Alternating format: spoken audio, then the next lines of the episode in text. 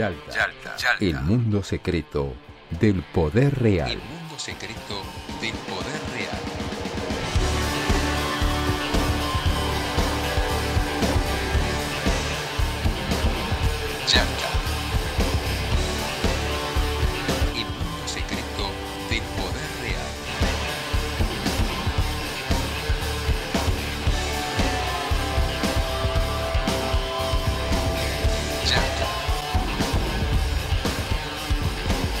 Auspicia Yalta, el mundo secreto del poder real. Lotería de la provincia. Entretenimiento para vos, beneficios para todos.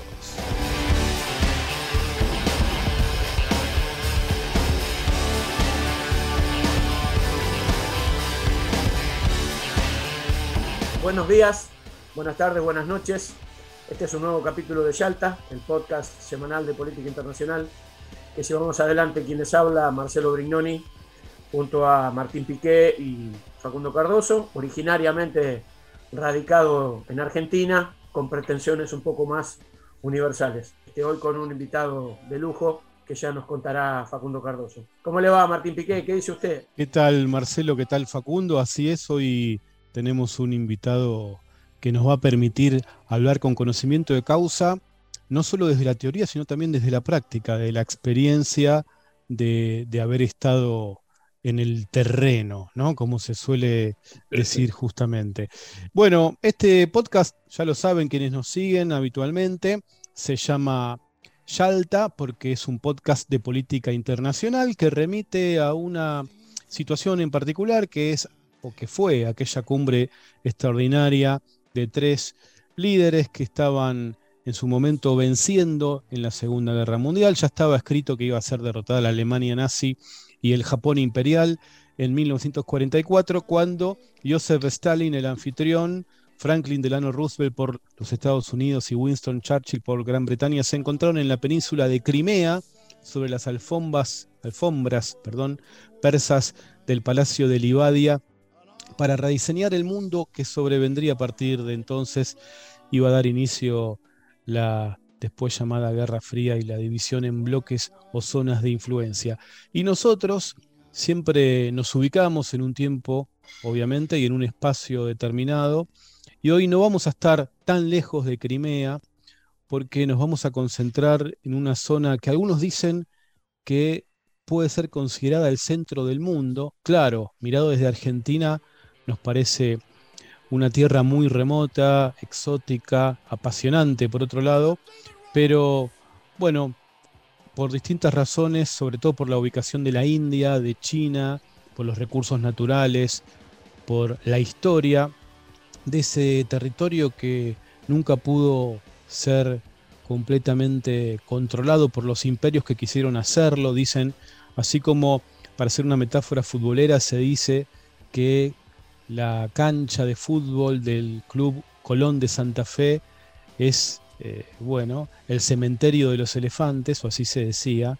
En el caso de Afganistán, porque hoy vamos a hablar de Afganistán, dicen que es la tumba de los imperios.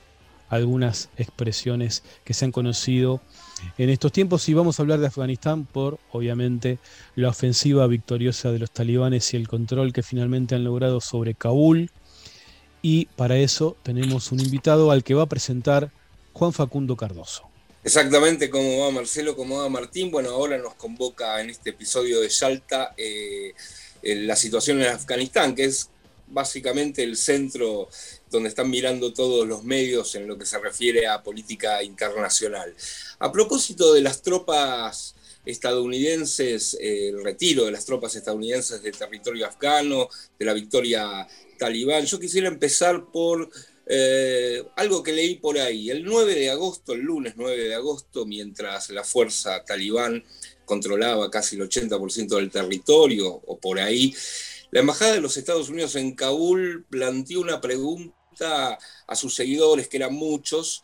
Decía, este Peace Monday o lunes de paz, queremos saber de ustedes qué desea decirle a las partes negociadoras en Doha sobre sus esperanzas de un arreglo político, ¿no?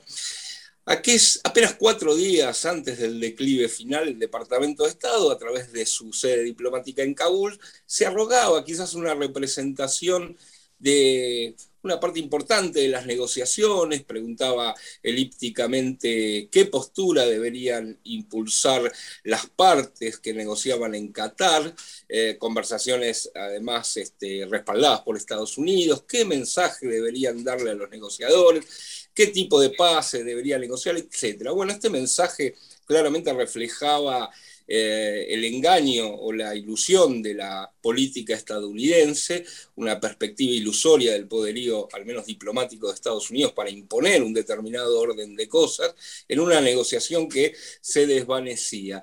Este, algunos días después de este mensaje, eh, bueno, ya eh, el talibán controlaba casi todo el territorio afgano. Aquí surgen varias preguntas, ¿no? La primera pregunta es si estamos ante un colapso más político que militar eh, eh, de, Estados Unidos o de Occidente. Eh, otra pregunta es que, bueno, este final deshonroso, esta retirada humillante de, este, de Estados Unidos, ha provocado un debilitamiento de Estados Unidos efectivamente como influencia global. Uno, más allá de las comparaciones que se puedan hacer con Vietnam, algo que se ha escuchado bastante en estos últimos días, Estados Unidos quizás no pareció haber perdido influencia global después de Vietnam.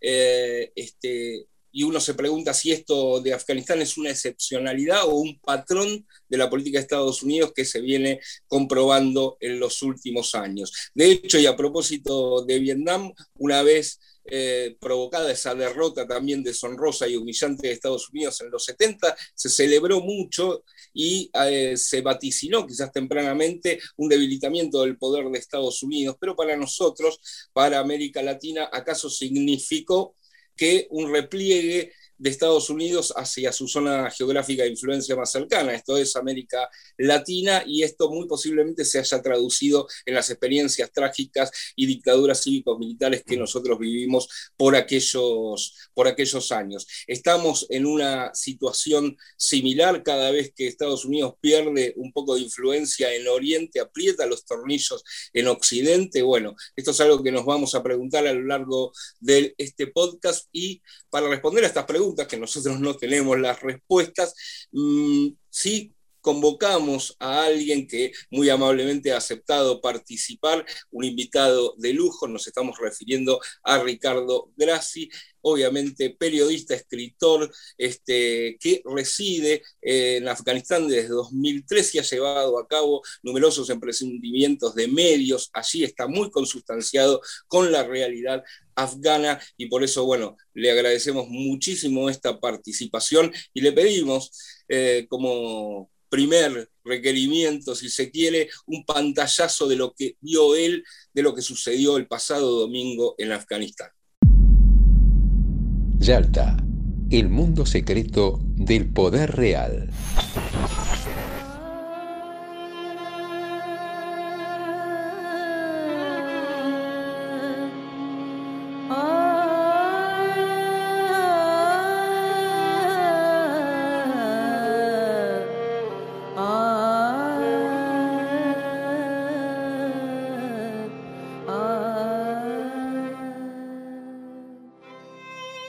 Muchas gracias por invitarme y por la presentación.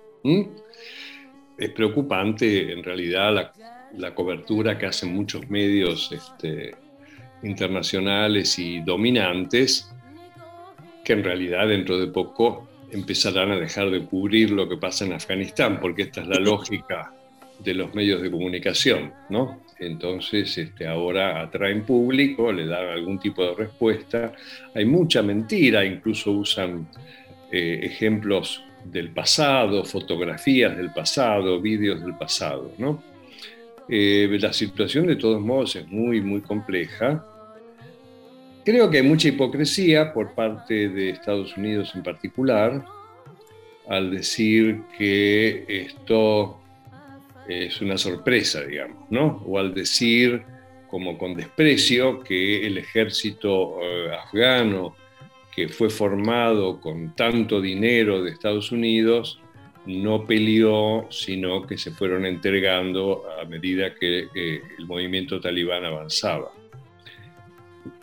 Pienso que no hay que ser ni siquiera particularmente inteligente para saber que ante una situación de este tipo, eh, los soldados no iban a, enfrentarse, porque en realidad no tienen una razón para hacerlo, digamos, para seguir matando y para seguir muriendo. ¿Por qué? Porque no lo van a hacer en nombre de Estados Unidos, porque en definitiva en todo este periodo eh, Afganistán no logra ser un Estado, en el sentido de algo unitario, con un presidente de todos y con un presidente que sea el comandante jefe de las Fuerzas Armadas, digamos. Esa no es la realidad. El, ejército eh, afgano está integrado, por supuesto, por eh, personas de, distintas eh, tribus y orígenes étnicos. Y entonces, como, como en cualquier lugar donde la gente común siempre es muy razonable y no ideológica, digamos, este, eh, bueno, se entregaron porque no, tiene sentido. Algunos en el norte cruzaron la frontera con, Tayikistán y se fueron allí. Este, entonces es muy hipócrita decir eh, tanta plata que pusimos y ahora estos este, no pelean, ¿no? Como creo que también es muy hipócrita pensar que este, esta avanzada y esta ocupación sea realmente sorprendente. Yo creo que hasta debe haber un acuerdo secreto que conoceremos dentro de 50 años, este, por lo cual esto se produjo. ¿no? y este desenlace sin que se haya cumplido prácticamente nada del acuerdo de paz este, firmado entre Estados Unidos y el movimiento talibán en, Doha, en Qatar, eh, me hace pensar que fue, bueno, una, una, actividad diplomática para ir preparando y salvándole la cara a Estados Unidos ante la que fue una derrota militar, como eh, dijiste eh, antes, que se traduce en una derrota política, digamos, ¿no es cierto? Este, eh, porque es también cierto esto que recordaba este, Martín sobre la tumba de los imperios.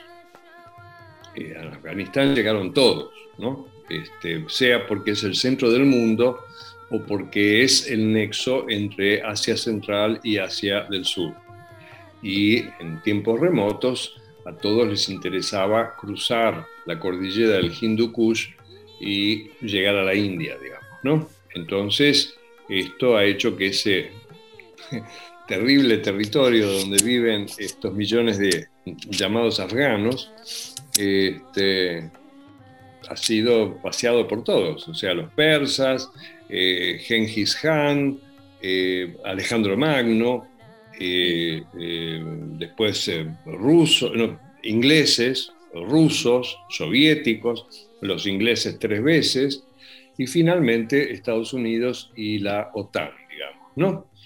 Este, tardaron en admitir que esto era una invasión, pero finalmente pasaron a admitir que esto era una invasión. Eh, entonces, como le pasó a todos los otros, que se encontraron con, con gente que son grandes combatientes, este, empecinados y tosudos, eh, y que tienen una particular dignidad, digamos. Así como se acomodan al nuevo que llega, esperando a ver qué pasa, eh, también empiezan a reaccionar y a sacárselo de encima. Desde ese punto de vista, digamos, yo personalmente no justifico las intervenciones eh, de un Estado en otro Estado, al mismo tiempo, no podría decir que comparto y defiendo eh, lo que eh, el movimiento talibán ha hecho antes y justifico los temores acerca de qué, es lo que hará ahora, digamos, ¿no? Este, pero hay puntos en los cuales uno no puede no estar de acuerdo cuando este, pusieron como elemento central, ustedes se van y entonces podemos hablar, digamos. Entonces, en realidad, esto lo mantuvieron y el acuerdo de paz en Doha eh, con, con, Estados Unidos fue sobre la base de que eh, Estados Unidos, el gobierno de Estados Unidos pusiese negro sobre blanco que se iban a ir en mayo, ¿no? Después este, se demoraron un poco, pero este era el plan, este plan lo, lo cubrieron, lo cumplieron, este, lo, lo, lo sostuvo eh, Trump y ahora le tocó llevarlo a la práctica a Biden, ¿no? Eh, en realidad, toda la... Para mí personalmente fue muy útil, muy importante estar en un lugar en contacto directo con el, el, poder del mundo y con eh, un, imperio, digamos, ¿no? Porque es muy distinto charlar con ellos, este, comer con ellos, este, verlos cómo se mueven y cómo hablan, a leer libros eh, este, e interpretar, ¿no? ¿Estás refiriendo a Estados Unidos en este último caso. Sí, claro, claro. Este, esto para mí ha sido realmente, yo he aprendido muchísimo y sigo aprendiendo, ¿no? Pero ese contacto eh, de la vida cotidiana, digamos, este, aprendes mucho y es muy interesante porque realmente y también se te paran los pelos, porque eh, la, la, simplicidad mental de mucha de la gente con la que hablaba. Esto no quiere decir que todos los estadounidenses que gobiernan sean así, porque hay gente muy, muy, muy sofisticada, digamos, ¿no? y muy elaborada. Yalta, el mundo secreto del poder real. Entonces, este, todos estos eh, medios de comunicación o estos medios de comunicación afganos independientes eh, dependen, han dependido y dependen aún de eh, las donaciones de, los países del norte, digamos, ¿no? Este, en particular de Estados Unidos y algunos países europeos. Em, entonces, esto es una situación paradójica porque efectivamente, de alguna manera son, no de alguna manera, son bastante independientes. Lo que ocurre es que eso es una guerra. Entonces, en una guerra, de todas maneras, o estás de un lado o estás del otro. No hay muchas alternativas. Prácticamente es, muy difícil poder estar en una posición supuestamente neutral, este, porque la guerra te mata entonces. Aquí en Argentina se ha popularizado una expresión que es Corea del Centro, que no está ni en Corea, ni en Corea del Norte ni en Corea del Sur, digamos. Pero no se refiere a una guerra por ahora, por suerte. Corea del Centro está en el 11, por ejemplo. Este, no, eh, el barrio coreano está cerca de Flores, donde vive Facundo. Ah, bueno. En, Buenos Aires. Bueno, pero en una época estaban bastante en el 11. Este, pero bueno, es una realidad muy dinámica la Argentina. Este, entonces, eh, no podés, es muy difícil, eh, pero porque, porque cada lado de la guerra es, muy, es muy extremista, digamos, ¿no? Eh, yo que tiendo a ser jodón e irónico, me encontré en situaciones complicadas con gente del gobierno afgano, amigos, en charlas que de pronto decía, pero eh, mira, estrictamente, eh, cuando eh, el talibán amenaza a una radio este, que la va a destruir si no dejan de publicar, de difundir anuncios de la CIA, está haciendo lo que tiene que hacer, le digo, y a su vez la situación no le permite a los talibanes tener su propio medio de comunicación. Y entonces me miró como diciendo, pero vos estás con los talibanes. Vos le escribís los discursos a ellos porque esto que decís es lo mismo que dicen ellos. Y, se puso como un energúmeno y, era un amigo mío. ¿eh? Este, y de alguna manera dejamos de hablarnos por un tiempo porque los afganos tienen esto también, ¿eh? se pueden poner muy duros. Este, entonces eso es lo que es ahora, por ejemplo, que se produce este cambio total, bueno, es un tema ver cómo hacer que estos medios de comunicación, o sea, la agencia de noticias que yo organicé, que se llama Pajwok Afghan News, Paju quiere decir eco, otro grupo mediático con el que estuve mucho tiempo, que se llama The Kilit Group, Kilit quiere decir llave, este, ¿cómo hacer para que eso eh, continúe y que no se empiece a cerrar todo? Este, ahora, ayer en la conferencia de prensa, el portavoz de Talibán dijo que podían seguir todos los medios de comunicación independientes pero claro, no deben atacarnos, ¿no? digamos, fue el detalle, digamos, al final de la frase. está bueno, está bueno. es, un mensaje efectivo, digamos. Sobre todo si tenés una Kalashnikov al lado. Claro, claro. Como también dijo, no, no, las mujeres van a seguir trabajando junto a nosotros, codo a codo, según los principios de la ley islámica y nadie sabe cuáles son los principios de la ley islámica porque es una materia de interpretación y siempre es un vacío legal, este, porque nosotros logramos en todo el trabajo allí que hubiese una buena ley de medios de comunicación, ¿no?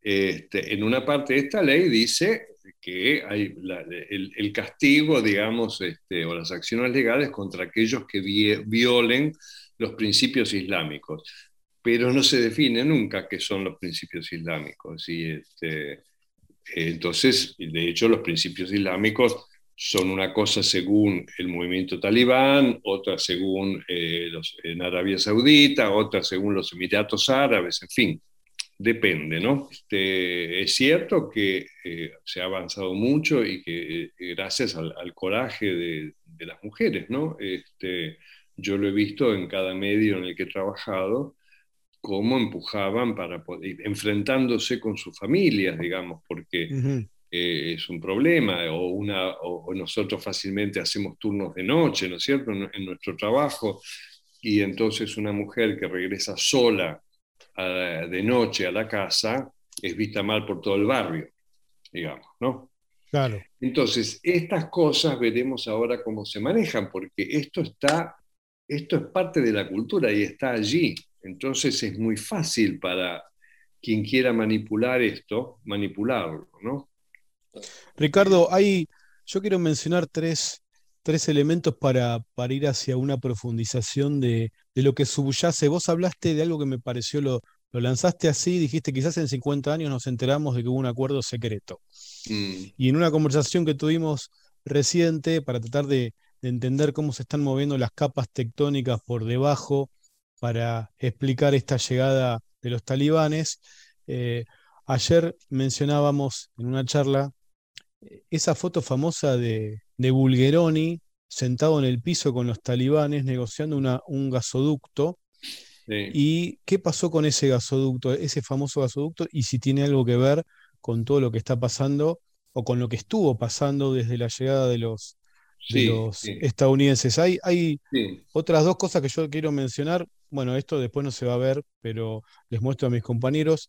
Un libro que de manera casual una vez me compré, escrito por un periodista norteamericano que estuvo varias veces. ¿Cuántos viajes hizo? Eran, recién no estaba repasando, eh, cinco viajes empotrado, dice, o sea, dentro de un, eh, mm. de un grupo de militares de élite de, los Estados Unidos en la zona oriental de Afganistán, en el valle de Korengal, no sé si eh, lo ubicas, Ricardo, donde cuenta las dificultades de combatir con los talibanes y un poco lo que vos contabas eh, de ese, ese ánimo aguerrido y esa disposición eh, persistente de, no renunciar, lo, lo, cuentan de manera este, muy cruda, muy interesante. Pero bueno, entonces yendo al punto, em, ¿qué es lo que hay por debajo? ¿Por qué hablas de la posibilidad de un acuerdo secreto? ¿Qué pasó con ese gasoducto que quería hacer Bulgeroni y finalmente eh, parece Que, le birlaron el negocio? Sí, sí, según eh, las, cosas que yo de observador eh, he atado, eh, eh, Bulgeroni, con la Bridas, había hecho un acuerdo con eh, los talibanes, con el presidente de Turkmenistán, con la primer ministro en la época de Pakistán, que era Benazir Bhutto, para la construcción de un gasoducto que saliese de Turkmenistán, atravesase Afganistán y llegase a Pakistán y después a la India. El gasoducto Entonces, Sí, exacto. Entonces, esto este, después, eh, bueno, se enteraron en, en, Estados Unidos y apareció con el apoyo del Departamento de Estado una empresa que se llama Unocal, Unocal, eh, Cal de California, digamos, este, hizo un consorcio con una petrolera de la Arabia Saudita y entonces empezaron a, entorpecer el, camino de Bridas. El, por presiones, el presidente de Turkmenistán rompió el contrato. Después a Benazir Bhutto la acusaron de haber sido coimeada por Bulgeroni. Eh, eh, delegaciones de talibanes fueron invitadas dos veces a Washington para autorizar a la empresa estadounidense la construcción del gasoducto a lo largo de Afganistán. Eh, ellos negaron la autorización, que sí se le habían dado a Bulgeroni, que se pasó horas tomando té este, en Kandahar. Este, y... Habla bien de Bulgeroni eso. Claro, no, muy bien, muy bien. Un dato de color, eh, esa, esa, situación que, cuenta Ricardo eh, fue inicialmente contemporánea a la destrucción de la Unión Soviética. Y entre las cosas que Bulgeroni decidió para mejorar su situación de oportunidad comercial, designó al último embajador que tuvo la Unión Soviética en Buenos Aires, que fue embajador de la Unión Soviética como tal, cuando todavía existía, como su principal asesor en temas energéticos en Moscú, y le montó una oficina y le pagaba un sueldo. Ah, no sabía, mira vos. Bueno. La cuestión que cuando se produce la invasión y, derrocan y echan a los, al, gobierno talibán, eh, quien viene como embajador y representante personal de Bush, que se llama Zalmay Khalilzad, el mismo que negoció el acuerdo de paz ahora, es, él es un ex consultor de la eh, UNOCAL, eh, el presidente Karzai, que fue el hombre que Estados Unidos tenía para poner de presidente, es otro de los consultores de la UNOCAL. Y el abogado de la UNOCAL que logró ganar el juicio iniciado por Bridas es el que escribió la nueva constitución afgana. ¿Mm? Entonces, este, es difícil no, no vincular las cosas, ¿no? Ahora, que esto haya determinado totalmente la invasión, por ahí no alcanza, digamos, ¿no? Para una cosa tan tremenda. Eh, Yo, ¿qué, le, registraste en, Afganistán que quede algún antecedente de aquella vieja revolución socialista del 78, sobre todo lo que tenía que ver con las igualdades de mujeres, la posibilidad de acceso a la educación universitaria? Algo de eso ya no, no queda nada en términos culturales. No, bueno, dejó de quedar eh, durante la época del gobierno talibán. Todo eso ellos, ellos ganaron y se terminó. Lo que pasa ahora es que ahora negocian entre afganos, digamos, y esto es una situación totalmente distinta.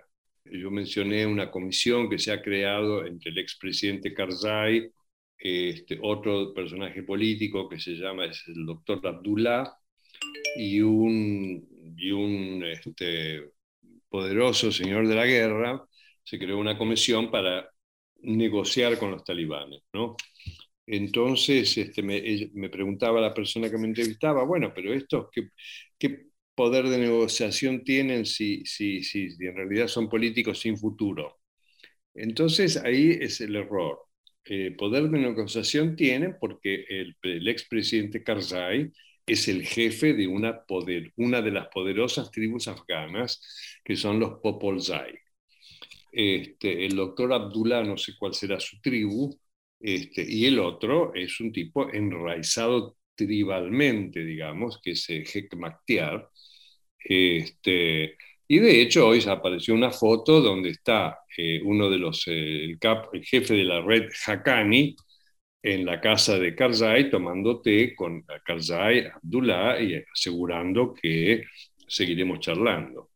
Este, entonces, estos son, esto es lo que cambia, digamos. Ahora se negocia entre afganos y las negociaciones entre afganos son tribales, este, no según la lógica de los partidos políticos de la democracia liberal, digamos.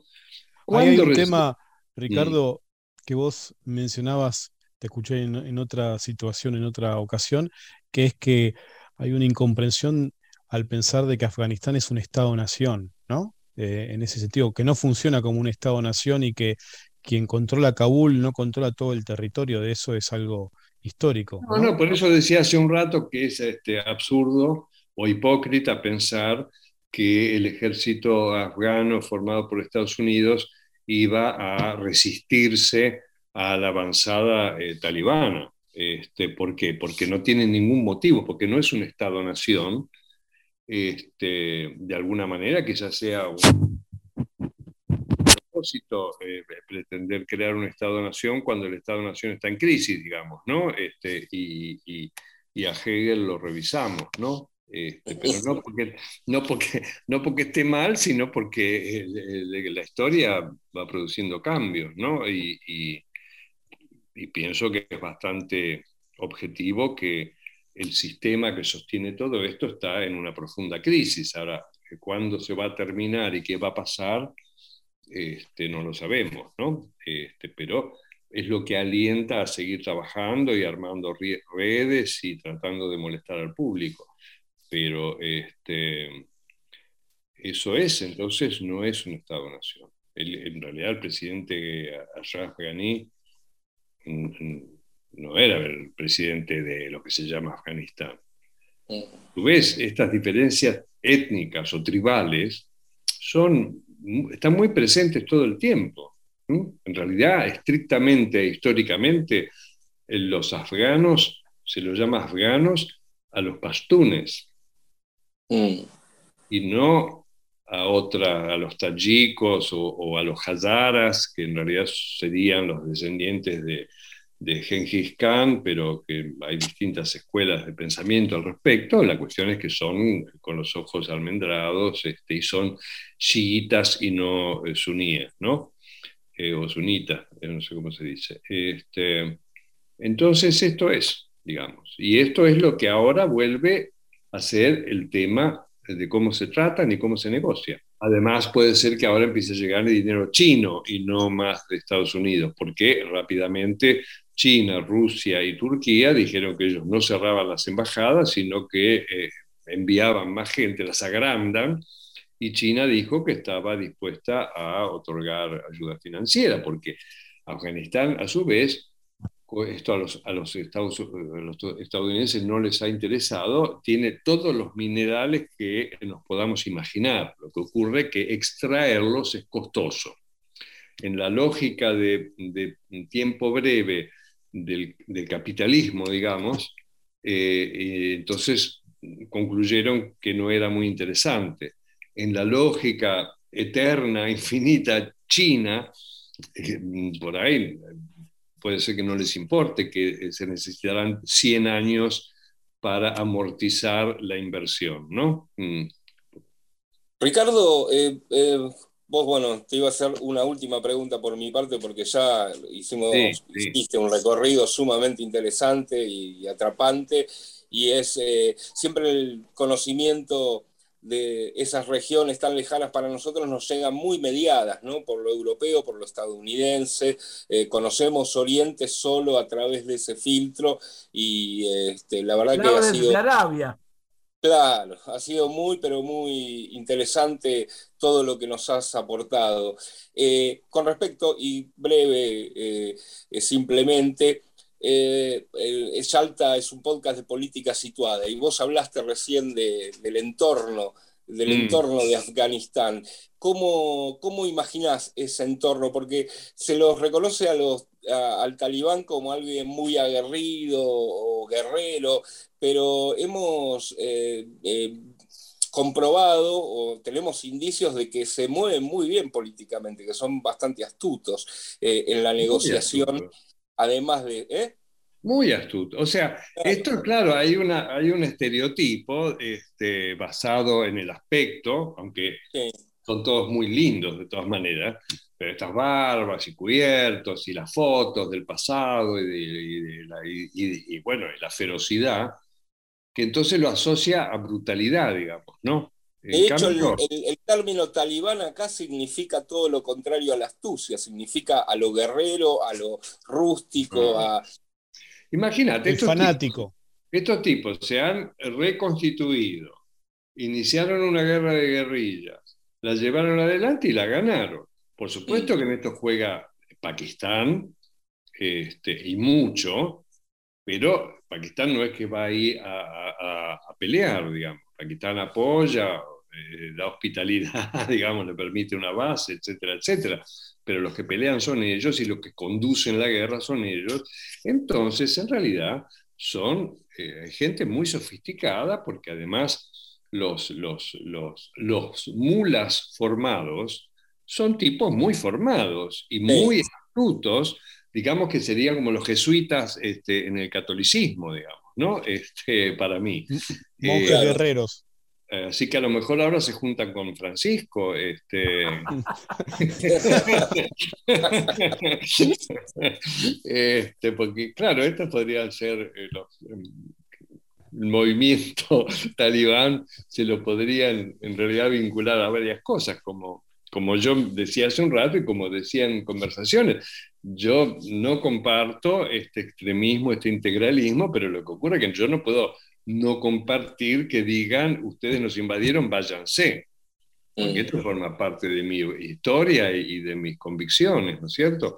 Como también el ser argentino y ser latinoamericano jugó un papel muy importante en lo que yo pude hacer en Afganistán. Y también, pero también para relacionarme, porque yo entonces no me he relacionado desde el sentimiento de culpa que puede tener un europeo o un estadounidense, pero tampoco sin, sin el pensamiento crítico que suelen tener hoy en día los jóvenes estadounidenses y europeos, porque yo tengo todo el pensamiento crítico elaborado en nuestros años 60 y 70 y en toda la elaboración latinoamericana, toda la teoría de la dependencia, es decir, este, todo esto yo lo, llevo conmigo y mi trabajo con los periodistas afganos consistía en desarticularles, desestructurarles lo que habían recibido de formadores este, yanquis o ingleses. Yalta, el mundo secreto del poder real. Lo que muchos afganos, principalmente muchas mujeres, temían, aconteció. Los talibanes regresaron al poder del país. Cuando gobernaron Afganistán entre 1996 y 2001, los insurgentes impusieron una versión ultra rigurosa de la ley islámica, y las mujeres no podían trabajar ni estudiar, también debían usar la burka. Esta vez los talibanes prometen respetar los derechos humanos.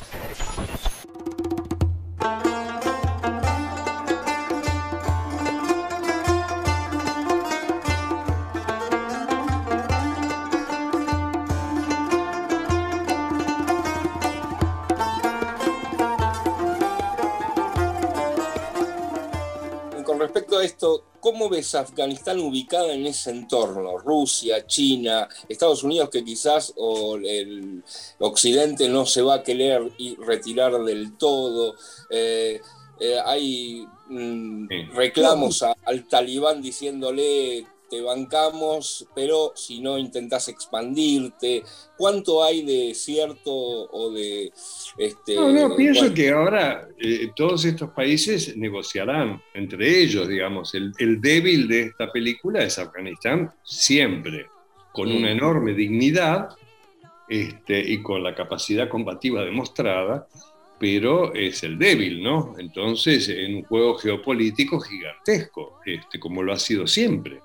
Entonces, ahora será una, discusión donde los grandes negociarán según le parezca a cada uno. Entonces, claro que se enfrentarán, pero negociarán y verán la, tajada de cada uno, digamos. En esto cuenta mucho Pakistán. Eh, para Pakistán el, problema es con, con la India, ¿no? Entonces, por, el, por la cuestión con la India, necesita un Afganistán que tenga ciertas condiciones y no otras, ¿no es cierto? Pakistán y cierta amistad, ¿no? También con ellos. ¿Cómo? Y cierta amistad específica con Pakistán, digamos. Claro, claro, claro.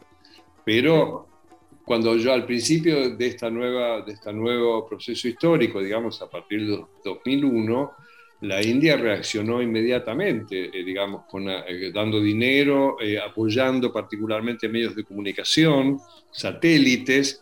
Entonces, esto Pakistán lo pone muy, muy nervioso, digamos. Este, y, y, bueno, todo esto va a jugar. Ahí podría haber un espacio para que sigan vigentes los medios de comunicación que han sido creados, aunque tendrán que saber adaptarse porque todos estos medios de comunicación, como quise decir antes y después se me pasó, fueron financiados, lo mismo que las organizaciones no gubernamentales, de las cuales hay miles, por la necesidad de eh, Estados Unidos y, los miembros de la OTAN de eh, difundir sus agendas y, y llevar a la práctica, digamos, programas. O sea, entonces, medios y organizaciones no gubernamentales. Ricardo, dos, temas que de manera breve te pido porque quizás quedaron un poco en el aire o vendiste algo y nos generó intriga y no, no terminaste de, de, fundamentarlo o de profundizarlo. Por un lado, hablaste de reuniones, charlas, incluso en un libro que escribiste lo mencionaste, con oficiales de inteligencia de los Estados Unidos, representantes mm. de esa presencia de esa invasión. Y nada, ¿qué, te sorprendió de, esas conversaciones, de ese cara a cara con el rostro del imperio, para decirlo de alguna manera? Eh, bueno, esa experiencia. Y la otra, y la otra perdón, eh, que, también eh, quería pedirte es en un podcast sobre Afganistán. No podemos dejar de preguntarte, porque se lo aludió y no, nos metimos en el tema de lleno, sobre esta cosa que, impactó en todo el mundo, quizás por la primera etapa los talibanes, eh, muchas imágenes que se conocieron de, la crueldad extrema, de, la sociedad eh, subordinada por el miedo, del milenarismo fundamentalista eh, que, lleva al castigo físico o a la ejecución con tormentos en público. ¿Qué de todo eso es efectivamente así? No, Las dos preguntas lo último es, ha sido efectivamente así. Ahora ellos dicen que son la versión 2.1. Este, 2.0. Sí, 2.0 talibana, ¿no? Este, eh, veremos, pero eso es cierto, digamos, este, este, esta cosa de crear un miedo o, que, o juzgar y eh, dañarte físicamente según la sentencia, digamos, ¿no? Este, o lapidarte, o cortarte la mano, o matarte a piedrazos, ¿no? Este, entonces veremos, veremos eh, qué es lo que pasa. Hay una violencia en el seno de las familias afganas, ¿no? Es verdad que las mujeres son muy maltratadas, es verdad que entonces muchas mujeres se suicidan por desesperación, se prenden, se prenden fuego. Este, entonces esto está allí. Ahora, aquí se ha combinado una guerra con el principal productor de droga del mundo, ¿no? Que son dos cosas eh, que yendo juntas desarticulan cualquier realidad. En realidad, el, principal elemento de la economía afgana hasta hoy es la droga, pero de esto no habla nadie, ¿no? Ahora, en el momento en que eh, fueron derrocados, la producción, la producción, de amapola, eh, los talibanes la habían reducido al, mínimo, porque desde el punto de vista este, islámico, la droga no es admitida, ¿no? Digamos.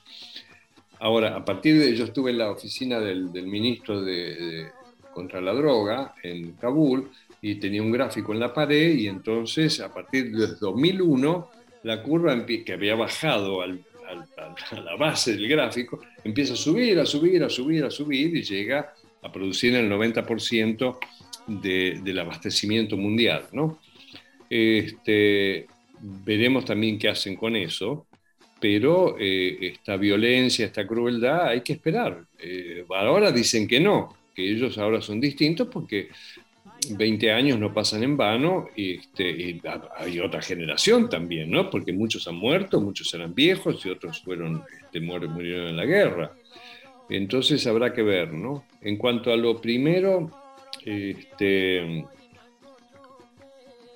eh, mira, la, la, conversación con ese alto funcionario retirado ¿eh? de la CIA, eh, que es un, es un tipo brillante, o sea, él, este, este personaje que les hablo llegó a ser el jefe de las operaciones internacionales de la CIA. ¿eh? ¿Se puede saber el nombre? Eh, Obviamente no. No, no, él, él, se retiró eh, y es públicamente diciendo que es de la CIA, ¿no? En realidad es puertorriqueño. Este, pero lo que ocurre es que por lo que cuento en el libro, él, él, no puede contar sin tener la autorización de la CIA. Entonces en el libro tiene otro nombre. Así que usa, eh, no sé, tengo dudas. El, nombre del libro, decinos el nombre del libro y listo, eh, No, me acuerdo ahora. Eh, no importa, no importa. Sí, pero tiene un nombre castellano porque él es puertorriqueño, ¿no? Sí, sí. Este, un tipo antropólogo, este, doctorado en historia latinoamericana, doctorado de aquí y de allá, y que entró en la CIA porque la mujer india mexicana, este, viviendo con él en Nueva York, le dijo, querido, ¿por qué no te buscas un trabajo en serio en vez de estar viendo a los indios en Panamá y juntando firuletes este, artesanales? ¿no? Entonces él hizo carrera, este, eh, eh, se, convirtió en quien teorizó el uso de la antropología con fines de eh, trabajo de inteligencia este, es una generación eh, eh, posterior, él, entró ahí en, los años, en, 1980 más o menos. ¿eh? Entonces, vas a ver en el capítulo, la charla es muy interesante, pero bueno, él me dijo respecto de esto que me has preguntado, nosotros fuimos y el único objetivo era agarrarlo a Bin Laden. Para eso nosotros llegamos, él estaba en realidad en, Virginia, no, estaba ahí en el terreno, él dirigía. Este, hicimos contacto con los talibanes, los talibanes estaban eh, dispuestos a entregarnos a Bin Laden con la condición de que fuese juzgado por un tribunal islámico y no en Estados Unidos. Y entonces para nosotros misión cumplida. Ahora, eh, eh, Ramsfeld insistió en que había que invadir. Cuando hablamos me dije, yo todavía sigo sin entender por qué, pero eso fue lo que ocurrió. Nosotros estábamos totalmente en desacuerdo, para nosotros se terminaba allí, y en cambio Rumsfeld y Cheney, este, porque Bush no, W. Bush no contaba mucho, este, decidieron que había que invadir, así como después decidieron invadir Irak y así se la pasan, digamos, ¿no? Este, claro, esto ha sido un gigantesco negocio para Estados Unidos de todas maneras, ¿no? La industria militar, y cuando dicen que han invertido trillones de dólares, en realidad la gran mayor parte de los trillones de dólares pasan de una cuenta bancaria en Washington a una cuenta bancaria de una empresa este, estadounidense en, en otra parte del país, este, o de una organización que se ocupa de hacer las cosas que a Estados Unidos le interesa, por ejemplo, en el campo de, la, periodistas y medios de comunicación. Digamos, al producirse una invasión, llegan los que se van a ocupar de los medios de comunicación y los periodistas y los que organizan la prostitución necesaria para desahogar a los militares, digamos. ¿no? Estas dos cosas llegan juntas, esto forma parte de la preparación de una invasión. A mí me, quisieron castigar dos veces, digamos, por, por declaraciones que yo hice, ¿no? Este, lo que pasa es que entonces aprendí que vos a un yankee vas y le das un golpe acá y entonces se reacomoda y empieza el fair play, digamos, ¿no? Este, eh, eso aprendí. Lo mismo que estás en una reunión y ellos tienen un método para, para controlar eh, la reunión y las conclusiones, que cada tanto interrumpen y dicen, bueno, hasta ahora estamos de acuerdo en uno, dos, tres. Todos se callan porque tienen miedo de una... tienen miedo de no haber entendido. Entonces yo en esa reunión decía, no, no, perdóname, yo esa, esa, no la, esa se me escapó. Y ahí es como que le pones un palo en la rueda y se va. Pero, pero está buena la del 1, 2, 3. Como decir que me, me, quedé dormido y ya se acordaron todo. Claro. claro. Entonces se desbarajusta todo si vos les interrumpís el método. Este, pero eso es lo que pasa, ¿no? Eh, cuando quisieron, este, me castigaron duro, este, yo los enfrenté y les dije, miren, eh, piensen, porque esto que ha ocurrido es un artículo, es una historia fantástica. Yo no se me ocurriría amenazarlos, le digo, pero es una cuestión de principios y de dignidad profesional. Si esto no se resuelve, yo tengo contactos en todo el mundo y va a ser una historia fantástica de cómo eh, el adalid de la eh, independencia de los medios de comunicación me castiga este, por cosas que dije dirigiendo un medio de comunicación financiado. Para, para, ir cerrando, Ricardo, y gracias por el tiempo, ¿y qué era lo que habías dicho que les había molestado? No, me viene, como, como la agencia de noticias fue un caso, me entrevistaron muchas veces, ¿no? Entonces una vez me entrevistaron, fue Interpress, y me preguntaron por Afganistán. Entonces yo dije, bueno, en Afganistán hay dos presidentes, este, uno es Karzai y el otro es el embajador estadounidense. Los dos son, los dos son, eh, los dos son ex consultores, los dos son ex consultores de la UNOCAL. Este, me convocó en un restaurante y me dijo, no se escupe en el plato de quien te, paga la comida, digamos. Y yo digo, ¿cómo? A ver, decímelo de vuelta. Este, porque es sorprendente que vos digas una cosa por el estilo según tus principios y tu discurso. Y después dije, pero ¿cómo se te ocurre decir que Bush es como Genghis Khan? Y que es el peor de todos, ¿no? Según la historia, ¿no? Ahora es el padre de la patria en Mongolia, pero este... Y yo le dije, pero yo no dije eso. Esto es un lapsus freudiano, le digo, pero es que ellos no entienden de Freud. Nosotros somos los, los de la identidad psicoanalítica, ¿no? los argentinos, nuestra identidad es el psicoanálisis. Le digo, esto es un lapsus freudiano, ¿por qué no se te ocurrió pensar que lo comparé con Alejandro Magno, que era rubio y de ojos celestes y fumaba hashish, así como Bush toma whisky, le digo. Este, eh, entonces decidieron que, mm, con llegado un momento, yo eché de la agencia a la organización no gubernamental inglesa, que es la que tenía, había conseguido el dinero. Eh, le dije a los afganos que los echasen, porque ya estaban preparados para seguir gobernando solos la agencia y, los ingleses no querían irse. ¿no? Entonces este, yo saqué mi, todo mi espíritu latinoamericano y golpista, y entonces organicé un golpe y los echaron. Yalta, el mundo secreto del poder real. Para el secretario general de la OTAN, Jens Stoltenberg, el creciente aumento de la violencia en el país devastado por la guerra no justificaría la retirada completa. Nuestro objetivo común es claro. Afganistán no debe volver a ser un refugio para terroristas que atacan nuestros países. Por eso nuestra presencia se basa en condiciones. Aunque ningún aliado quiere permanecer en Afganistán más tiempo del necesario, no nos iremos antes de que llegue el momento.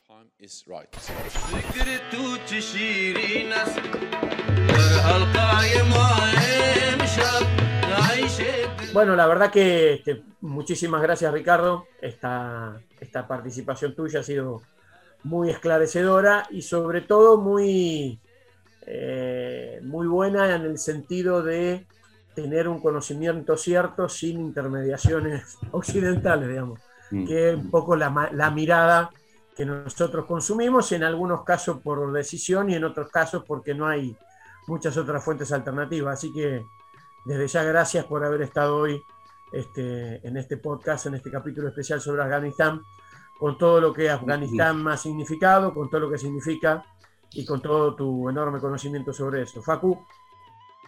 No, lo mismo, lo mismo, eterno agradecimiento, muy, estuvo muy bueno, aparte conectamos con la información de lo que sucede en Afganistán, los últimos eh, acontecimientos, con experiencias personales muy, pero muy jugosas, con anécdotas, con lo que significa la vivencia ahí, eh, vinculada con la política del país, no solo experiencia personal aislada, sino realmente conectada con y realmente que explican los últimos acontecimientos. Así que muchas gracias, Ricardo.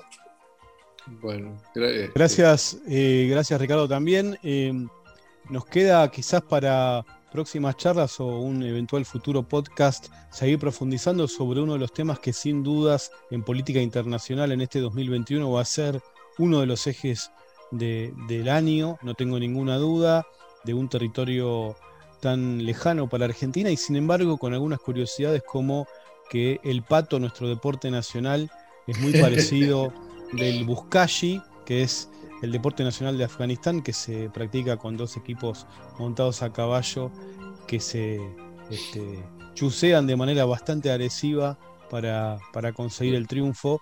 Eh, cada uno de, de los jinetes son llamados chapandós, según lo que, por ejemplo, en una novela de Joseph Kessel que se llama Los jinetes, que hay una película de Omar Sharif que vi en sábados de superacción cuando era un niño, desde entonces me, quedó ese recuerdo de Afganistán. Pero bueno, este, Ricardo, queda para eventualmente un futuro podcast eh, evaluar la evolución de este nuevo Afganistán con los talibanes. Bueno, eh, muchísimas gracias a ustedes. Para mí realmente es un placer. Eh, me parece muy interesante poder hacer esto, eh, mm, subrayar nuestra dimensión de falsos occidentales, digamos, este,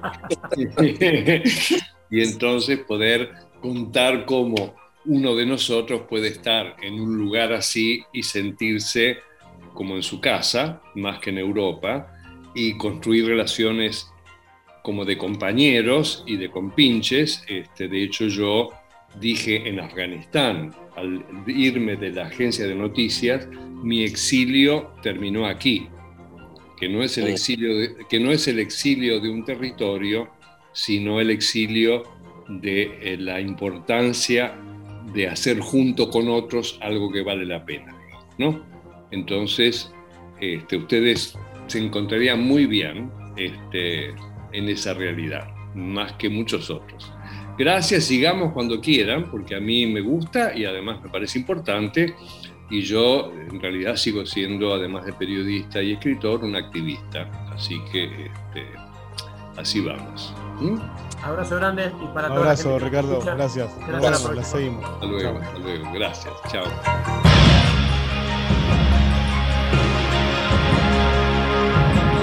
Yalta, corremos la cortina del poder real.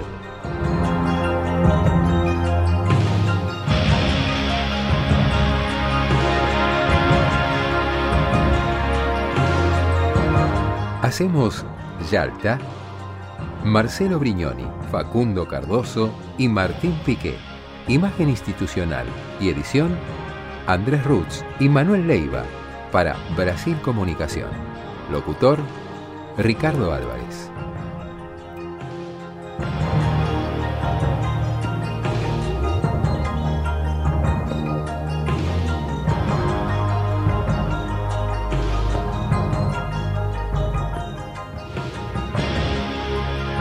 Auspició Yalta, el mundo secreto del poder real, Lotería de la provincia, entretenimiento para vos, beneficios para todos.